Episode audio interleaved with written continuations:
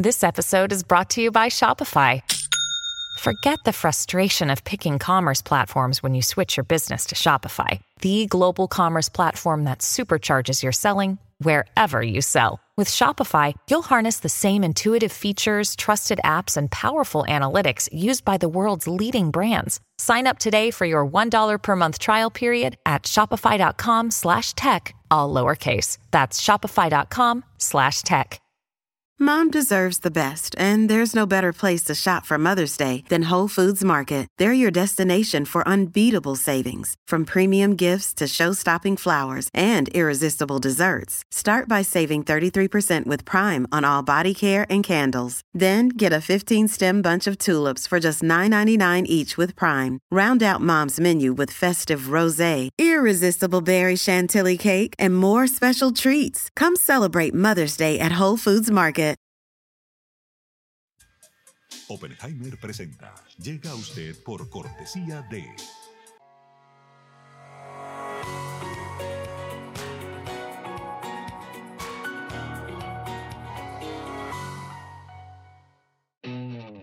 UAD es más que una universidad. Es vivir una experiencia única de aprendizaje. Es tu tiempo de vivir. UAD Experience. ¿Por qué hay gente infeliz en todas partes? Las encuestas muestran que hay una ola de insatisfacción y un aumento de estrés, tristeza y frustración que recorre el mundo. En Cómo salir del pozo, el periodista Andrés Oppenheimer comparte novedosas estrategias para combatir la infelicidad, con entrevistas a los máximos gurúes mundiales de la nueva ciencia de la felicidad. Nos cuenta cómo los países, las empresas y las personas están usando la inteligencia artificial y la psicología positiva para aumentar su satisfacción de vida. Ya está a la venta en librerías y tiendas en línea.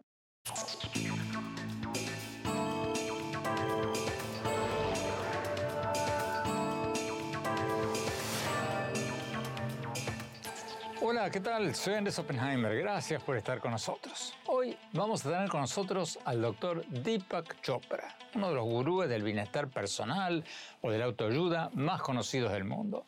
Quizás sea el más conocido del mundo. Ha escrito más de 90 libros sobre medicina alternativa, meditación y espiritualidad que han sido traducidos a 43 idiomas y han vendido más de 20 millones de ejemplares. Tiene 3.7 millones de seguidores en Facebook, 2.9 millones en Instagram y más de 3 millones en X, la red social que en sus buenos tiempos se llamaba Twitter. Queríamos hablar con él porque está investigando y escribiendo sobre un tema que me fascina, cómo la inteligencia artificial va a impactar nuestro bienestar y nuestra felicidad. Él, el doctor Chopra, tiene una visión bastante más optimista sobre este tema que la de muchos otros expertos. Vamos a preguntarle por qué. Chopra se graduó de médico en, en India, en su país natal, se mudó a Estados Unidos, ocupó cargos importantes en varios hospitales antes de dedicarse de lleno a la superación personal y a la medicina alternativa. Le vamos a preguntar, entre otras cosas, ¿por qué cree que la inteligencia artificial nos va a ayudar a vivir más y mejor? ¿Cómo combatir o retrasar el envejecimiento? ¿Qué ejercicio físico nos aconseja hacer? ¿Y cómo hacer para dormir mejor? Una pregunta que muchos se hacen. También le vamos a preguntar otras cosas más triviales, como por ejemplo, si es bueno o malo dormir la siesta, porque algunos dicen que es bueno y otros dicen que no es tan bueno. Vamos a la entrevista. Doctor Deepak Chopra, gracias, gracias por estar con nosotros. Siempre es un placer tenerlo en nuestro programa. Antes de preguntarle sobre su último libro, su más reciente libro, déjeme preguntarle sobre algo que escribió en sus redes sociales en días recientes que me llamó mucho la atención. Usted escribió que la cobertura de los medios, de nosotros los periodistas, sobre la inteligencia artificial es demasiado negativa, demasiado centrada en los peligros que trae consigo la inteligencia artificial y no lo suficiente en sus ventajas. Y dijo que la inteligencia artificial puede ayudarnos a ser más felices. Explíquenos eso, por favor. ¿Cómo puede hacernos más felices la inteligencia artificial? Estoy escribiendo un libro sobre eso precisamente ahora. Ya casi está terminado. Debería salir este año y se llama Digital Dharma o Dharma Digital. Es sobre cómo se utiliza la inteligencia artificial para elevar la inteligencia espiritual y el bienestar personal. Por supuesto, la inteligencia artificial puede usarse con fines divinos o diabólicos. Cada vez que hay una nueva tecnología, hay peligros. Estoy seguro de que cuando se descubrió el fuego, algunas personas dijeron, dijeron, oh no, vamos a tener incendios peligrosos que van a quemar los bosques. Por supuesto, pasó lo mismo con la rueda, con los automóviles, los aviones, los misiles. Entonces, cualquier cosa puede ser mal utilizada. Si nuestro desarrollo emocional y espiritual no evoluciona al mismo ritmo que la tecnología, entonces la inteligencia artificial se convertirá en un arma y podría conducir a la extinción de la humanidad. No hay duda de eso. Pero ahora mismo estamos en una época muy precaria. Ya sabes, con todo lo que sucede en Ucrania, en Gaza, el mundo en en general se dirige hacia la extinción, aunque odio decirlo, no solo por la inteligencia artificial, sino por otras cosas también. El cambio climático, la injusticia social y económica, enfermedades crónicas, problemas, Todas esas cosas están contribuyendo a que caminemos como sonámbulos hacia la extinción. La última extinción fue hace 65 millones de años, cuando un meteorito cayó sobre esta Tierra y acabó con los dinosaurios. Pero la próxima extinción, cuando suceda, será causada por los humanos. Y es por eso que ahora intento decir, oye, podemos usar la inteligencia artificial para crear un mundo más pacífico, justo, sostenible, saludable y alegre. En última instancia, Depende de hacia dónde se dirija la masa crítica de conciencia en el mundo. De cualquier manera, tengo 77 años y mi actitud siempre es la siguiente. Hay dos billones de galaxias, 706 mil millones de estrellas, incontables billones de planetas, probablemente 60 mil millones solo en la Vía Láctea. Entonces, si los humanos desaparecieran, el universo no se daría cuenta. Sería como un grano de arena desapareciendo de todas las playas del universo. Estamos tan ensimismados que solo pensamos en términos de nuestra necesidad egocéntrica personal. Y eso es lo que está causando todo este problema. Pero, doctor Chopra, ¿no está siendo un poco demasiado pesimista? Porque hay muchos estudios que demuestran que el mundo hoy es mejor de lo que era antes, ¿no? Vivimos más años, la edad promedio de la muerte es mucho más tardía que hace dos o tres generaciones, hay menos guerras que hace 100 o 200 años, esas guerras están matando a menos gente que cuando mi tocayo Robert Oppenheimer inventó la bomba atómica en la Segunda Guerra Mundial y se tiraron dos en Japón. O sea, ¿Qué le responde a usted a quienes le dicen, oiga, doctor Chopra, eh, espera un momentito, usted está siendo un poco demasiado negativo? ¿Qué, qué le responde? No estoy siendo negativo, estoy siendo realista. Y si eres realista, entonces hay que mirar todas las posibilidades. Todo lo que dices es verdad. La gente vive más tiempo, hay gente más consciente. Sin embargo, ahora tenemos capacidades modernas y una mentalidad tribal antigua, lo que es una combinación muy peligrosa. Sabes, incluso cuando Oppenheimer creó la bomba nuclear, desafortunadamente fue una tragedia, en mi opinión. Einstein, que fue un participante reacio, pero participó, al igual que algunos de los otros científicos, pensaba igual. Y sabes, estoy leyendo ahora mismo un libro que debo tener por aquí, se llama Demasiado grande para una solamente. Se trata de los pioneros cuánticos y tengo que decir a regañadientes que el 90% de ellos tenían vidas disfuncionales. No solo Oppenheimer o Einstein, todos, vidas muy disfuncionales. Así que solo porque las personas sean inteligentes en un área, no significa que estén completas emocional y espiritualmente. Además, la tecnología ha avanzado tanto desde entonces, desde la Segunda Guerra Mundial, que ahora nuevamente, gracias a la inteligencia artificial, es posible aprovechar estas capacidades devastadoras. Y no es necesario ser ningún gobierno. Podría ser un tipo sentado en alguna cueva en Ucrania o en Bali o en cualquier lugar y tener esto a su disposición. Esto es todo lo que necesitas, un teléfono. Entonces, ya sabes, tenemos que ser realistas. No estoy pintando un cuadro pesimista. El ser humano tiene la capacidad de recuperarse, ajustarse, adaptarse. Lo han hecho asombrosamente en el pasado. Pero no hay suficientes conversaciones sobre el cambio climático o sobre la injusticia social y económica. No se habla lo suficiente sobre nuestro bienestar mental y de cómo nuestro ecosistema lo está alterando en este momento. Y es importante tener esas conversaciones. Volviendo al punto anterior, usted escribió en su cuenta de X, anteriormente Twitter, que la inteligencia artificial ya está en una posición perfecta como para reemplazar a los gurúes tradicionales. Pero usted es un gurú tradicional, un gurú humano. ¿No se está disparando en el pie al decir esto? Bueno, acabo de crear algo que saldrá muy pronto. Se llama Chat GPT Deepak y contiene mis 96 libros. Durante 40 años he respondido cientos de miles de preguntas y ahora tendré algo llamado Ask Deepak, un buscador donde se puede encontrar todo lo que he opinado en toda mi vida y también corroborado con los detractores, los críticos y las personas que están de acuerdo con lo que he dicho. Entonces, estoy listo para delegar este trabajo a una inteligencia artificial que sea más inteligente que yo ya sabes, una cosa debemos tener muy clara. La inteligencia artificial nunca será consciente, nunca tendrá subjetividad como la tienen los organismos biológicos, no tendrá sed, ni hambre, ni impulso sexual, no tendrá experiencia subjetiva, aunque pueda simularla. Entonces, la inteligencia artificial nunca puede ser consciente pero puede ser brillante. Puede ser súper inteligente, porque el lenguaje extenso es algo a lo que ningún ser humano puede acceder por sí solo. Es decir, la sumatoria del lenguaje biológico, físico, matemático, musical, todo lo que han dicho todos los filósofos, todos los científicos, ningún ser humano puede aglutinarlo. Entonces, estaba investigando este libro que acabo de terminar y aprendí que la inteligencia artificial tiene cero creatividad cero originalidad. Sigue indicaciones. La inteligencia artificial es incapaz de ayudar a la autorreflexión, pero puede ayudarte a reflexionar sobre quién eres, qué quieres, cuál es tu objetivo en la vida, cuál es el significado de gratitud, por qué tienes miedo a la muerte, por qué te identificas como tú mismo, tu ego, tu cuerpo, tu mente, tu espíritu. Puedes hacer que la inteligencia artificial te ayude a explorar esto muy bien.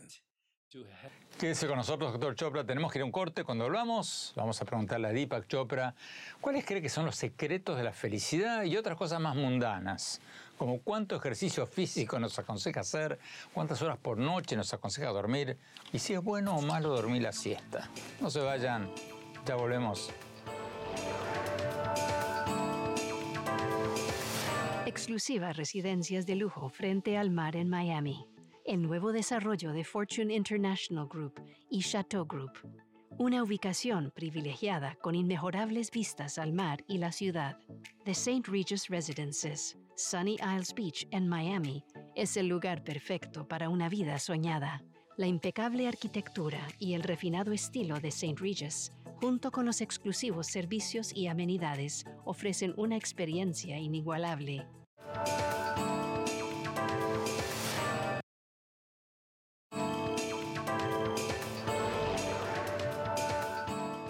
Gracias por seguir con nosotros. Estamos hablando con el doctor Deepak Chopra, uno de los gurúes del bienestar personal, de la autoayuda más conocidos del mundo, si no el más conocido del mundo. Escribió más de 90 libros sobre medicina alternativa, meditación, espiritualidad, que han sido traducidos a 43 idiomas y han vendido más de 20 millones de ejemplares. Tiene, como decíamos en el blog anterior, 3.7 millones de seguidores en Facebook, 2.9 millones en Instagram y 3 millones en X la red social que en sus buenos tiempos se llamaba Twitter. Sigamos con la entrevista. Doctor Chopra, usted escribió recientemente que necesitamos, abro comillas, una pandemia de alegría, cierro comillas, para hacer frente a, este escenario pesimista que usted acababa de pintar y para hacer frente a esa ola de depresión individual y colectiva en el mundo que muestran muchas encuestas. Pero ¿cómo se puede generar esa pandemia de alegría cuando mucha gente está rodeada de cosas o le pasan cosas no muy buenas. Este es un tema muy importante para aclarar. La alegría no es felicidad. La felicidad es lo opuesto a la tristeza y los dos van juntos, tal como arriba y abajo, como el placer y el dolor, como el nacimiento y la muerte, como el frío y el calor. Toda experiencia es un contraste, toda, incluida lo que llamamos felicidad. Entonces, la felicidad es un evento mental, al igual que la tristeza. La alegría no es un evento mental. La alegría es independiente de la felicidad o la tristeza. Viene cuando vas más allá de tu identidad, tu ego, y te encuentras con lo que yo llamo el yo cuántico, el cuerpo cuántico, que está más allá de tu diálogo interno. Es una conciencia exterior que no ha sido empañada por la hipnosis del conocimiento social y cultural. Es lo que ves en un bebé. Los bebés están alegres sin ningún motivo, a menos que estén cansados o hambrientos. Y si se les alimenta, vuelven a su estado normal de alegría, ¿sabes? Y son totalmente independientes en ese sentido. El mercado de valores o la inteligencia artificial o otras cosas no les afecta. Ese es un estado diferente del ser que viene con lo que las tradiciones espirituales llaman autoconciencia. Entonces, entonces, la autoconciencia es la conciencia de uno mismo, más allá de nuestra identidad, ego, mente, cuerpo o las situaciones y circunstancias del mundo. Porque como quizás sepas, mi filosofía es que el mundo físico en el que vivimos, incluido nuestro cuerpo y nuestra mente, que es parte del mundo físico, es una simulación, no es la verdadera realidad.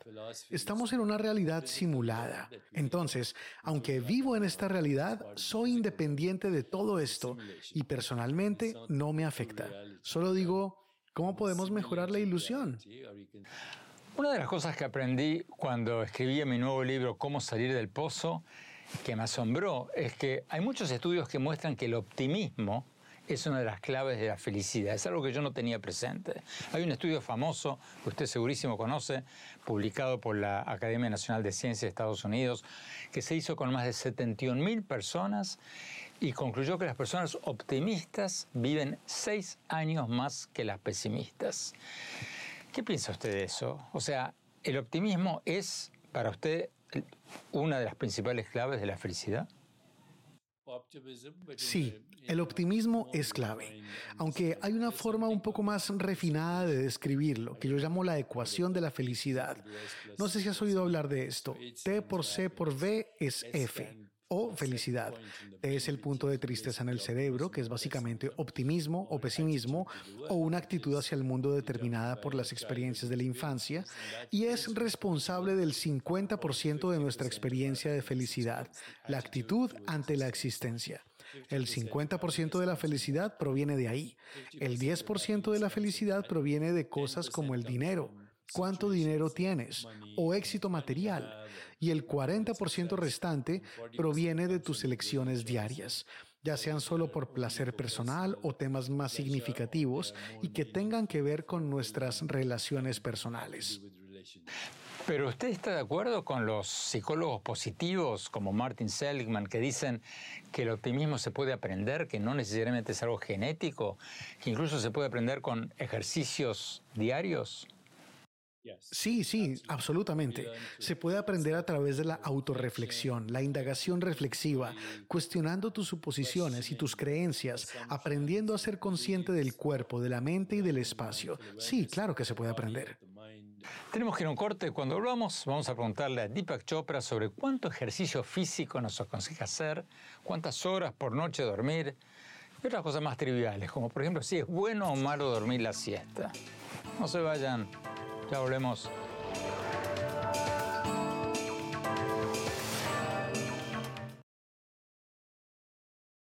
Hola, soy Andrés Oppenheimer. Te invito a visitar mi blog sobre política, economía, innovación y educación en el portal de internet andresoppenheimer.com.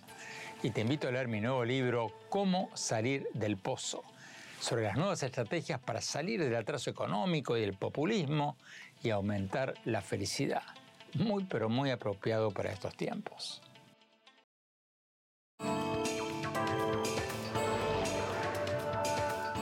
Gracias por seguir con nosotros. Estamos hablando con el doctor Deepak Chopra, uno de los gurúes del bienestar personal más conocido del mundo, si no el más conocido del mundo.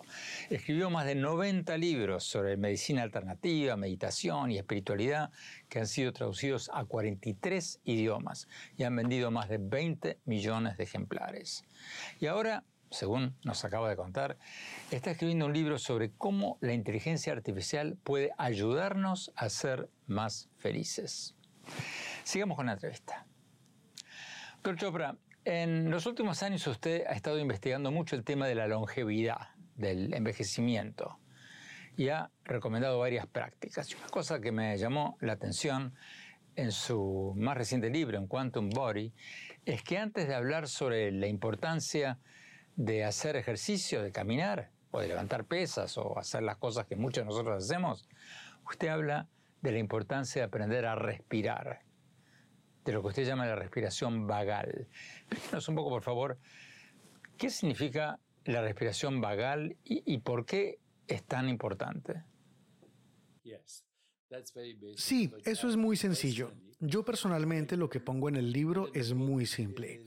Hay que respirar mientras uno cuenta hasta cuatro y luego exhalar mientras uno cuenta hasta seis. Si uno puede prolongar un poco la respiración, suspender un poco la respiración después de exhalar, mejor. Yo personalmente practico una técnica en la que puedo reducir mi respiración a dos ciclos por minuto. Entonces, aspiro, cuento hasta seis y exhalo contando hasta doce. Y mantengo la respiración mientras cuento de nuevo hasta doce. Si haces eso, que es la actividad metabólica del sueño profundo, pero estando activo, tu actividad metabólica es mucho menor que la de una persona normal. Entonces, la razón por la que menciono todas estas cosas, y ni siquiera entro en detalles para manejar un lenguaje muy simple, es que la gente dice usualmente, ¿de qué estás hablando? Pero ya sabes, es que según las tradiciones espirituales, somos el metabolismo del tiempo. El tiempo es el consumidor y nosotros su alimento. Esa es una ciencia védica muy antigua. Somos el alimento del tiempo. Hoy en día, todo el mundo dice, se me está acabando el tiempo, o no tengo tiempo para esto, no tengo tiempo para lo otro. No tienen tiempo para nada. Cualquiera que tenga un diálogo interno que diga, no tengo suficiente tiempo, acelera su ritmo cardíaco. Las plaquetas se ponen nerviosas, el cuerpo se inflama. Si de repente mueren de un ataque al corazón, entonces se les acaba el tiempo. Por eso le aconsejo a la gente que nunca diga que no tiene tiempo. Solo la gente ocupada tiene tiempo. Yo soy un tipo muy ocupado, pero tengo todo el tiempo del mundo porque estoy concentrado en lo que estoy haciendo en este momento. Entonces, el tiempo es el consumidor.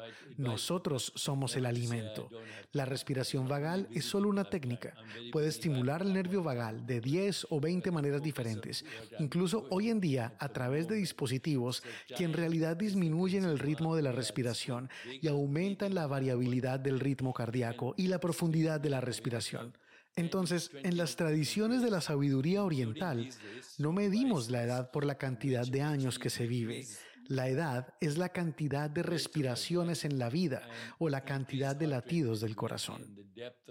Déjeme preguntarle algo más concreto. Como alguien que rigurosamente trata de hacer ejercicios físicos una hora por día, me intrigó una de las cosas que usted dijo eh, eh, en su libro, de que el cuerpo no es una máquina y que las máquinas se desgastan rápidamente si uno las usa demasiado. Ayúdame a entender qué, qué quiso decir usted con eso. ¿Usted está a favor o en contra de hacer ejercicio físico diariamente? Yo hago ejercicio regularmente. Lo que estoy diciendo es que el ejercicio mejora el metabolismo biológico, la eficacia biológica, lo que no sucede en una máquina. Cuanto más utilizas la máquina, más se desgasta. Para los seres humanos, cuanto más usamos nuestro cuerpo, mejor se vuelve. Otra práctica que usted recomienda es escanear nuestro cuerpo. ¿Qué, significa escanear nuestro cuerpo? ¿Es, acostarse boca arriba y hacer qué? Bueno, en realidad, nuevamente, eso es lo que sugiero en el libro. Es algo muy básico. Escanear el cuerpo significa que en este caso te inclinas sobre tu espalda, pones tu conciencia dentro de tu cuerpo y luego simplemente sientes las sensaciones de tu cuerpo. Eso es todo. Pero conduce a algo llamado la conciencia receptiva. Si lo haces regularmente, tomas conciencia de lo que sucede dentro de tu cuerpo. Y luego, una vez que sepas lo que sucede dentro de tu cuerpo, puedes regularlo. Todos aprendimos esto de la conciencia receptiva cuando éramos bebés, pero no le llamábamos conciencia receptiva, sino entrenamiento para ir al baño. Cada bebé aprende a ir al baño. Incluso puedes enseñarle a tu perro. El bebé y el perro aprenden a escanear al menos una parte de su cuerpo y controlar su vejiga y su intestino. Pero los yogis dicen, ¿por qué te quedas ahí? ¿Por qué no puedes regular tu frecuencia cardíaca?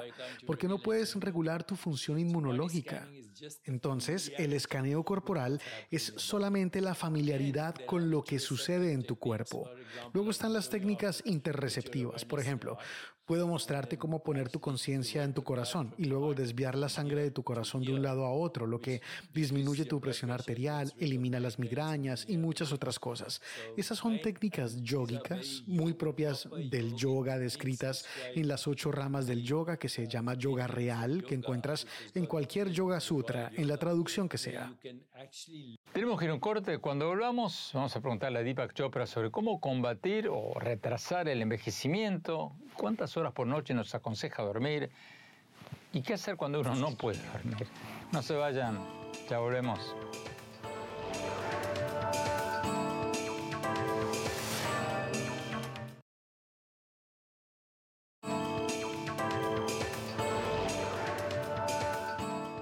Gracias por seguir con nosotros. Tenemos con nosotros al doctor Deepak Chopra, uno de los gurúes del bienestar personal más conocido del mundo, probablemente el más conocido del mundo. Escribió más de 90 libros sobre medicina alternativa, meditación y espiritualidad, que han sido traducidos a 43 idiomas y han vendido más de 20 millones de ejemplares. Y ahora, según nos contaba hace un rato, está escribiendo un nuevo libro sobre cómo la inteligencia artificial puede ayudarnos a ser más felices. Sigamos con la entrevista. Doctor Chopra, usted nos hablaba en los bloques anteriores de las técnicas de respiración, de la importancia de las técnicas de respiración. ¿Usted qué hace, por ejemplo, en ese sentido? Yo, por ejemplo, me induzco a dormir. Puedo regular la variación de mi frecuencia cardíaca y la monitoreo. Tengo estos dispositivos en este momento monitoreando mi frecuencia cardíaca y puedo mostrarte incluso algunas de las cosas asombrosas que puedes ver cuando haces esto. Por ejemplo, ahora mismo te lo voy a mostrar. Mi frecuencia cardíaca es 66 y mi variación de frecuencia cardíaca es 108. Cuanto mayor sea la variación de tu frecuencia cardíaca, más saludable estás. Y lo hago a través de estas técnicas. Y todo se puede medir. Ya no es, oh, Deepak Chopra está hablando de estas cosas hace 35 años. Lo que decía hace 35 años, ahora puedes monitorearlo a través de todos estos dispositivos. Mira, estoy leyendo todo esto en tiempo real. ¿Qué, está, midiendo ahí, doctor Chopra? ¿Su, ritmo cardíaco? Todo, mi tiempo de sueño, frecuencia cardíaca, ejercicio, variación del ritmo cardíaco, estrés. Déjame mostrarte mi nivel de estrés en este momento. ¿Quieres conocerlo? Sí, claro. Deja que te enseñe. Ahora mismo, si estás interesado en estos dispositivos, tienes que acostumbrarte a ellos. Pero una vez que te acostumbras, son fascinantes. Ahora mismo, si puedo encontrar acá lo correcto, aquí está. No tengo estrés. En este momento estoy en cero. Cero. Entonces, si aumenta el estrés, ¿usted simplemente respira o, o hace algo más? Puedo hacer cualquier cantidad de cosas, respirar, tararear. Tararear es una muy buena manera de estimular tu mente, porque cantando, tarareando, estimulas el nervio vagal, que interactúa con la laringe. Usted nos hablaba recién sobre cómo combatir el envejecimiento estimulando el nervio vagal, eh, cantando, moviendo los ojos o sonriendo. Cuéntenos un poco más sobre eso, por favor. El nervio vagal es el décimo nervio craneal del cuerpo y es el nervio curativo. La gente se está dando cuenta de esto hasta ahora, pero en las tradiciones yógicas esto se sabe desde hace miles de años. El nervio vagal viaja desde el cerebro, interactúa con el nervio motor ocular y puedes mirar los ojos de alguien y ver si está estresado o no, fácilmente. Puedo mirar a alguien a los ojos y decir si está siendo honesto, o si está estresado, o si está mintiendo. Tradicionalmente se ha llamado a los ojos la ventana del alma. El nervio vagal también interactúa con el nervio facial, que tiene 43 músculos y tiene más de 120 expresiones. Pero cuando sonríes en realidad, si imaginas que estás sonriendo, que cada parte de tu cuerpo sonríe, se activa aún más el nervio más grande. Cantar, tararear, activa el nervio vagal, porque el nervio vagal interactúa con el nervio laríngeo. Luego el nervio vagal pasa por los pulmones, donde ralentiza la respiración y la profundiza. Va al corazón, donde disminuye la frecuencia cardíaca y aumenta la variación de la misma, que es la mejor manera de medir el estrés. Luego pasa por el diafragma y pasa por todos los órganos del cuerpo, los órganos huecos, los órganos sólidos, interactúa con el microbioma y hay un tráfico bidireccional, bilateral, del cerebro al cuerpo y luego del cuerpo al cerebro. El cuerpo le está diciendo al cerebro si está estresado o no y el cerebro le está diciendo al cuerpo cuál es su ritmo cardíaco, por ejemplo. Entonces la estimulación vagal cuando haces yoga o artes marciales es más que ejercicio. Explíquenos, por favor, cómo nos ayuda a mover los ojos, como hacen en los bailes, y como vi muchas veces en la televisión en India, ¿no? Cuando mueven los ojos de un lado a otro. El nervio motor ocular es el que mueve los ojos y el nervio vagal es el que le dice al nervio motor ocular estoy feliz o no estoy feliz. Entonces, cuando combinamos el movimiento de los ojos, en realidad estás estimulando el nervio motor ocular que interactúa con el nervio vagal. Usted ha hablado muchas veces de la importancia de hacer ejercicio moderadamente, pero ¿cómo describir ejercicio moderado? ¿El ejercicio moderado es media hora de ejercicio intenso al día o, una hora por día o cinco veces por semana o cuánto? Bueno, algunos especialistas te dirán todo tipo de opiniones. Yo no me guío por eso. Yo hago 10.000 pasos por día, caminando vigorosamente, respirando por la nariz y sin quedarme sin aliento. Si te falta el aire cuando caminas rápidamente, estás en mala condición. Así que camino rápidamente unos 10.000 pasos diarios en la ciudad de Nueva York. Acá es muy fácil y siempre respiro por la nariz. Y luego controlo mi frecuencia cardíaca y mi presión arterial y todas las cosas que mencioné antes. Por eso he optimizado mi programa de ejercicios personales de una manera que es totalmente única para mí. Entonces, ya sabes, el futuro del bienestar es muy personalizado, muy predecible, muy participativo. Es un proceso, pero no sirve lo mismo para todos. Es como la dieta. Por eso, cuando dicen, sigue una dieta vegetariana y estarás genial, no, no se aplica para todos. Porque si tienes la enzima que no metaboliza el oxalato y comes espárragos, te pueden salir cálculos renales. Entonces, la misma dieta no sirve para todos. Y hoy en día es posible conocerte más, porque puedes ver la salud del microbioma tomando una muestra de heces y observando todos los microbios y ver cuáles están inflamados, qué dieta te afecta más que cualquier otra cosa, de modo que incluso la dieta se puede personalizar observando el microbioma. Tenemos que ir a un corte. Cuando volvamos, vamos a preguntarle al doctor Chopra cuántas horas por noche nos aconseja dormir y otras cosas más triviales, como si es bueno o malo dormir la siesta, porque hay una polémica entre los médicos sobre eso. No se vayan, ya volvemos.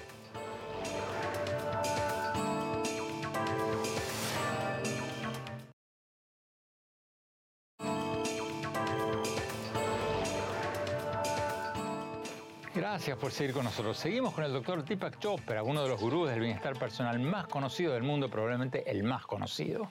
Escribió más de 90 libros sobre medicina alternativa, meditación y espiritualidad, que han sido traducidos a 43 idiomas y han vendido más de 20 millones de ejemplares. Y ahora está escribiendo uno sobre cómo la inteligencia artificial nos puede ayudar a ser más felices. Sigamos con la entrevista. Doctor Chopra, antes que se nos acabe el tiempo, Usted recomienda dormir ocho horas por noche como muchos médicos, pero ¿qué le recomienda a la gente que tiene problemas para dormir? Lo mejor es la actividad dinámica durante el día. Cuanto más activo estés físicamente durante el día, mejor dormirás. Además, por supuesto, no deberías comer demasiado tarde. ¿Qué pasa con la siesta? ¿Es bueno o malo dormir la siesta? Es muy bueno tomar una siesta. Hubo dudas al respecto en el pasado, pero ahora todos los datos muestran que la siesta es genial. Finalmente, doctor Chopra, un estudio reciente habla de la importancia del voluntariado. Según ese estudio, eh, del que hablaba un artículo reciente en el New York Times, el trabajo voluntario aumenta el nivel de bienestar personal, o sea, de la felicidad de los empleados de las empresas. ¿Usted cree que, que es cierto eso? Cuando haces un servicio desinteresado de cualquier tipo, te sientes feliz. Te sientes más feliz porque una de las formas de ser feliz es hacer felices a otros y ser relevante. Y cuanto más relevante te sientas, mejor estarás. Entonces se trata de relevancia. Cuando las personas sienten que son irrelevantes, se caen. Entonces el servicio voluntario es una tradición de sabiduría muy estudiada y comprendida. En el budismo se dice Seva Satsang Sadhana. Seva significa servicio voluntario. Satsang significa comunidad y sadhana significa práctica espiritual. Supongo que eso está relacionado con tener un propósito en la vida. Sí, exacto. Tener un significado y un propósito en la vida. Deepak Chopra, muchísimas gracias por esta entrevista. Siempre es un placer, un deleite escucharlo. Tenemos que ir a un corte. Cuando volvamos, mi reflexión sobre lo que nos dijo Deepak Chopra en esta entrevista de hoy. No se vayan, ya volvemos.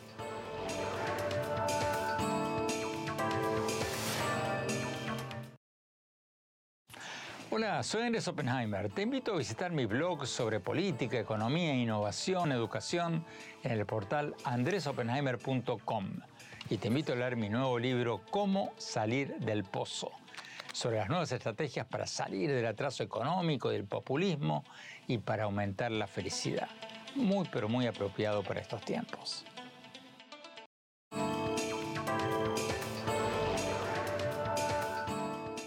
Gracias por seguir con nosotros. Mi reflexión sobre lo que nos dijo hoy Deepak Chopra, uno de los gurúes del bienestar personal más conocidos del mundo, si no el más conocido.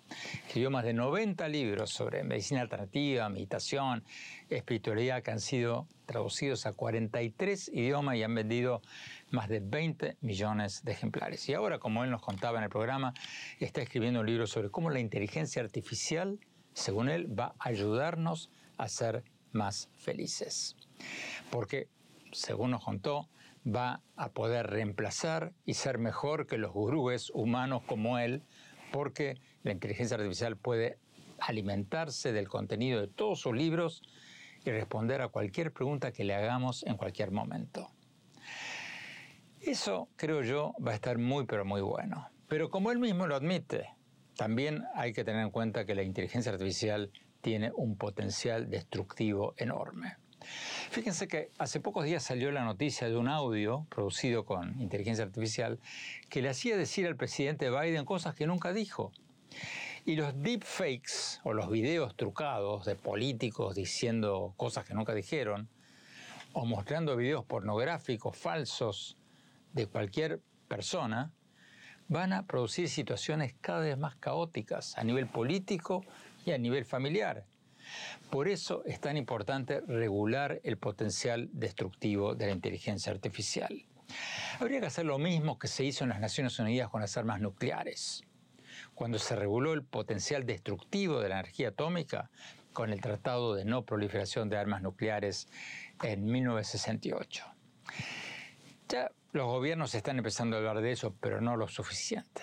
No se puede dejar que los magnates dueños de redes sociales decidan por sí solos cómo manejar esta nueva tecnología, porque ellos suelen anteponer sus intereses económicos a cualquier otra cosa. Hace falta un tratado mundial sobre el uso de la inteligencia artificial, como se hizo con las armas nucleares, exigiendo a las empresas tecnológicas, por ejemplo, que pongan etiquetas para decirle a la gente cuando una foto, un video un audio fueron producidos con inteligencia artificial. ¿Por qué? Porque, miren, cuando vamos al supermercado, por ejemplo, y compramos un producto enlatado, nos muestran una etiqueta, una etiqueta diciéndonos qué cosas contiene ese alimento empaquetado. Bueno, lo mismo hay que hacer con los audios y los videos que circulan en Internet. Quienes los circulan o venden deberían poner obligatoriamente una etiqueta diciéndonos qué tienen, cuánto porcentaje tienen de auténtico, cuánto porcentaje tienen de inteligencia artificial. Porque si no hacemos eso, por más buena que sea la inteligencia artificial para reemplazar a los gurúes, como nos decía Deepak Chopra, y mejorar nuestra felicidad, el impacto destructivo de la falsificación de la realidad va a ser terrible y desastroso. Bueno, los dejo por hoy con, esa reflexión. Los invito a visitar mi blog sobre política, economía, innovación, educación en el portal de internet andresopenheimer.com y visítenme en mis redes sociales, en X, en mi página de Facebook, en mi cuenta de Instagram, en YouTube y no se pierdan mi nuevo libro Cómo salir del pozo. Muy pero muy apropiado para los tiempos actuales. Gracias, hasta la semana próxima.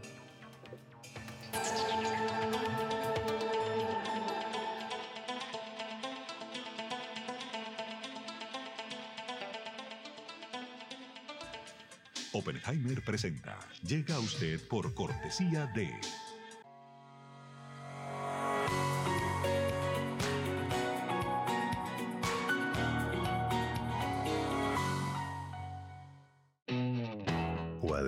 que una universidad. Es vivir una experiencia única de aprendizaje. Es tu tiempo de vivir. UAD Experience. ¿Por qué hay gente infeliz en todas partes? Las encuestas muestran que hay una ola de insatisfacción y un aumento de estrés, tristeza y frustración que recorre el mundo. En Cómo salir del pozo, el periodista Andrés Oppenheimer comparte novedosas estrategias para combatir la infelicidad, con entrevistas a los máximos gurúes mundiales de la nueva ciencia de la felicidad nos cuenta cómo los países, las empresas y las personas están usando la inteligencia artificial y la psicología positiva para aumentar su satisfacción de vida. Ya está a la venta en librerías y tiendas en línea.